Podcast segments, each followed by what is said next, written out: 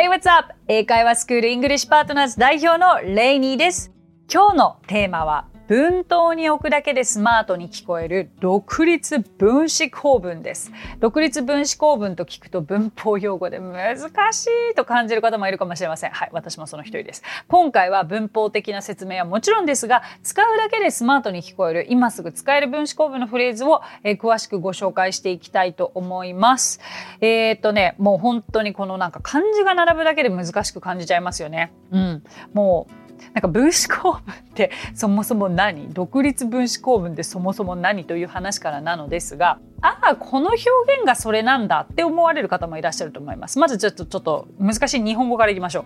まず分子構文と独立分子構文ってちょっと違うんですよね。じゃあその違いは何かというと分子構文というのは主節と主語が一致するんですよ。それに対して独立分子構文は主節と異なる主語が使われる。だから要は主語が同じか主語が違うかということなんですね。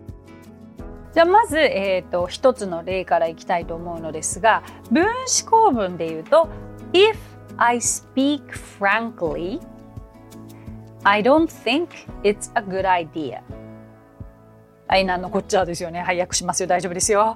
えまあ、if I speak frankly、まあ、率直に言えば、それはいいアイディアではないだろう。ということを言いたかったんですよね。でこれが分子構文に対してじゃあ独立分子構文にするとどうなるかというとこの最初の If I speak frankly の部分が frankly speaking になるんですね。frankly speaking I don't think it's a good idea となります。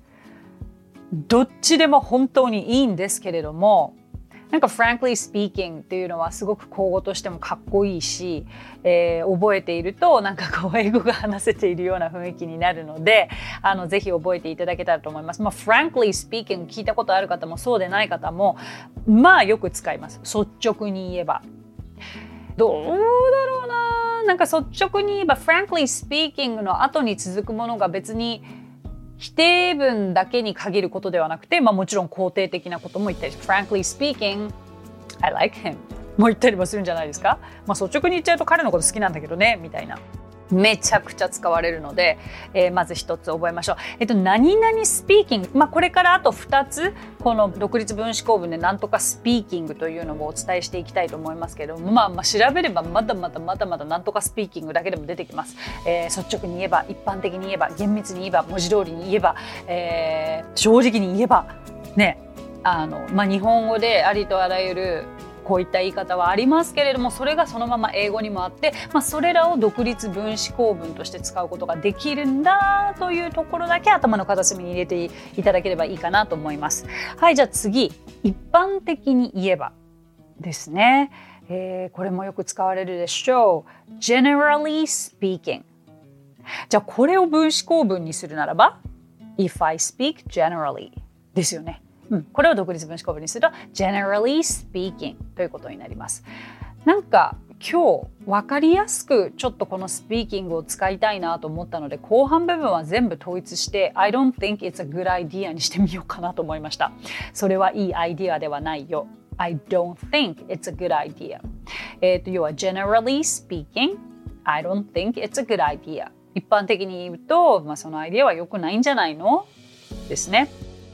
そう。general という言葉私知った時すごくなんかあ嬉しいなと思った表現でしたね。generally general あのちょっと分子構文とかとは離れますが in general というと一般的にというふうにも使えるんですよね。この general という単語はものすごく万能なのでぜひ頭に入れていただければ嬉しいです。そして次。strictly speaking という言い方があります。まあ、厳密に言えば strict というと厳しいという意味ですよね。だからそれを strictly speaking 厳密に言えばというふうになります。まあ、じゃあこれも分子構文にするならば if I speak strictly if I speak strictly になりますけれど、うん、独自分子構文の方がかっこいいかな。strictly speaking I don't think it's a good idea ですね。はい、ここまでいかがでしょうか皆さん。独立分子構文でフレーズが始まるだけでなんかこう英語話している感じってなりません？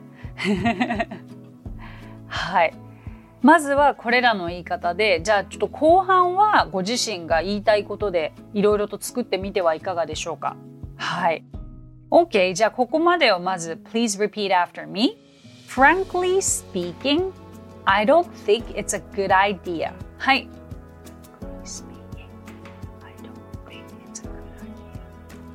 Good. Generally speaking, I don't think it's a good idea. はい。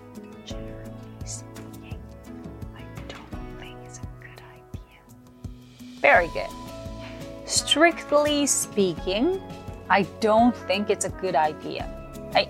Strictly speaking, I don't think it's a good idea. はい、いいでしょう。 さあ、なんか今日スピーキングがすごく多いんですけれども、じゃあ次もです。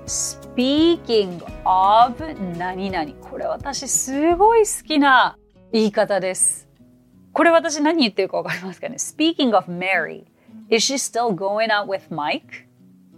Speaking of 何々。これ、何々といえばさ、ってやつですよ。あ、そういえばさ、そうそうそうそう。それってさ、あその話だけどさ、っていう会話あるじゃないですか。まさにあの時って Speaking of 何々って言うんですよ。そう、これも知れた時嬉しかったな。だからまあ何でもいいんですけど、あの私がちょっと作った例文は、そういえばメアリーといえばさ、彼女まだマイクと付き合ってるの？もうありがちですよね、こういう会話。Oh, speaking of Mary, is she still going out with Mike?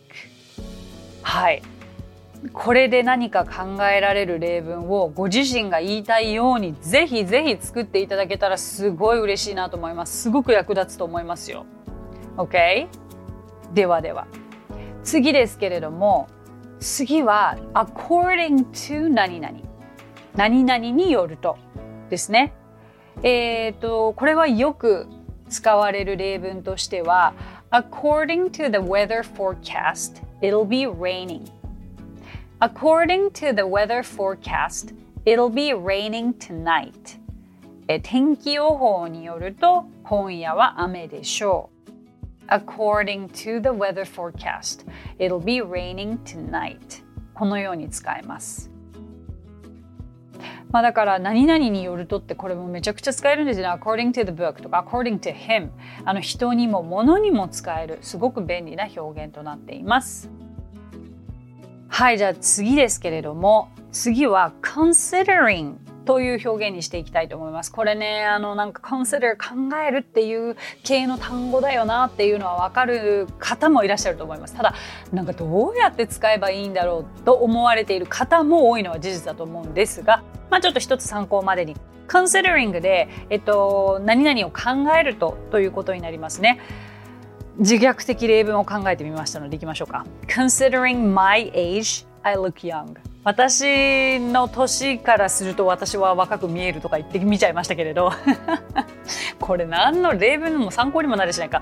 まあ、よくその considering her age 彼女の年からすると she looks young すごく若く見えるというのをちょっと自分に当てはめてみましたけれども Anyway、えっと、何かこれで他のご自分の言いたいことをあのぜひ当てはめてみてください。はい、今日は、まあ、ちょっと6個の例をご紹介させていただいたのですが何かそこから独立分子構文分子構文のヒントが得られたら嬉しいなと思います。ぜひあの会話にも役立てていただければと思いますのでもうご自身の言いたいフレーズを作ってみてください。そのフレーズが多ければ多いほどフレーズの貯金になって会話に役立っていきますからね。はい。でこんなの作ったよっていうのがあったらぜひコメントでいただけたら嬉しいです。さあ以上となります。今日お話ししたフレーズや単語はノートというサービスの方で文字起こしをしております。ノートへのリンクは番組詳細欄に記載していますので、こちらもぜひお役立てくださいね。さて、今回も番組へのコメントもいただいていますのでご紹介させてください。ニックネームまーちゃんさん。レイニー先生、こんにちは。81回の放送でメッセージを読んでいただいたまーちゃんです。毎日先生のポッドキャストや YouTube を聞きながら、だんだんとフレーズを覚えて、無駄に顧客の外人さんのところへ行き、短いフレーズながら積極的にアウトプット作戦をし、結構話せるようになったなと思っていたところに仕事で LA に行くことになりました。わー毎日練習したし、ちょっと自信を持って行ったものの、現地のネイティブの方の発音についていけずパニックレニー先生が教えてくれた Could you say that again? も言えず言ってはいけない pardon を言ってしまい、まだまだだなぁと日本に戻り、また第1回からレイニー先生のポッドキャストを聞き返しています。ネイティブの壁の高さにもっと頑張らなくてはと思いました。でも本当に短いフレーズでも実際に使えたフレーズは忘れないですね。Yes! よく頑張りました、マーチャーさん。素晴らしい素晴らしい。本当にまずね積極的にアウトプット作戦って最高ですよね。このアウトプット作戦なしに英会話は成り立たないですからね。Good job! で本当に現地に行った時のこのもう自信がある程度あるはずなのに行って現地の方の英語が聞き取れない時のあの落胆よ分かりますよ。でもねそれも何でしょう？場数なんですよね？場数と慣れかな？多分英語ってものすごい種類って言っちゃなんですけど、まあ、日本人でもそれぞれいろいろな場所に行くと方言があるようにあのもっともっと英語ってこうスタンダードな英語って一体どんな音なんだろうっていうぐらいあのいろんなアクセントがあるのじゃないかなと思います。面白いことにずっと女性の方の英語に聞きられてた方が男性の方と話す機会があって話した途端すごい簡単な英語でさえも聞き取れなかったという例があるんですね。なんかそのようにこう同じ型の英語ばっかりをこう聞き慣れるよりももういろんな英語を聞くだからおそらく落ち着けばその LA に行った時にも簡単なことを相手は言ってたかもしれないんだけれどちょっと違うニュアンスちょっと違う音だったりするだけで、まあ、パニックになっちゃいますよね。でもすごくいい経験だったのではないでしょうか。また聞き返してくださってるとのことありがとうございます。引き続きぜひ聞いてください。お役に立ててるならば嬉しいです。さて、この番組ではご感想やリクエストなどお待ちしております。番組詳細欄にあるリンクよりお気軽にご投稿ください。そして Apple Podcast ではレビューもできますので、こちらにもぜひレビューを書いてもらえると嬉しいです。それでは最後に今日のあれこれ English! さあ今回もやってきました。大好評30秒でスラスラネイティブっぽく言えるようになる方法。今回は Could you say that again? をネイティブのように言えるようにしていきましょう。このフレーズね相手が言っていることが聞き取れない時にもう一度言っていただけますか？というフルフレーズとしてぜひ覚えていただきたいと思います。One more time please. でもいいんですけど、もうせっかくだったら Could you say that again? を言えるようにしていきましょう。はい、レニー先生の後に続いて声を出してください。Could はい。Do はい。Say that again. Could you say Could you say that again? That again. Could you say that again? That again. Could you say that again? はい。Could you say that again? Could you say that again? はい。Could you say that again? Could you say that again? はい。Could you say that again? One last time. Could you say that again? Could you say that again? うん。だいぶ口が慣れてきたでしょうかあ、大切なこと言うの忘れてた。ものすごく大きく口を開けて最初は練習してくださいね。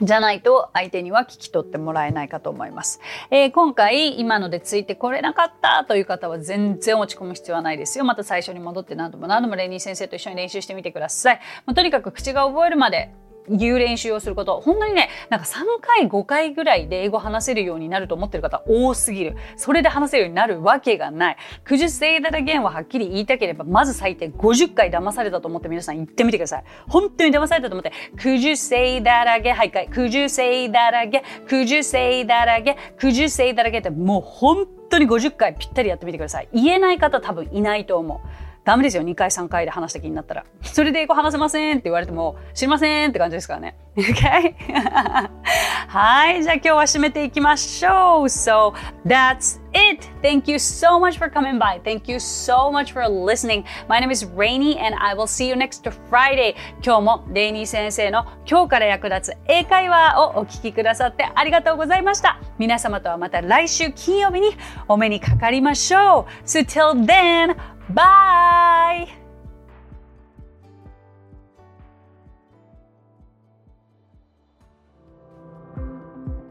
さあここでレイニー先生の活動を紹介させてください。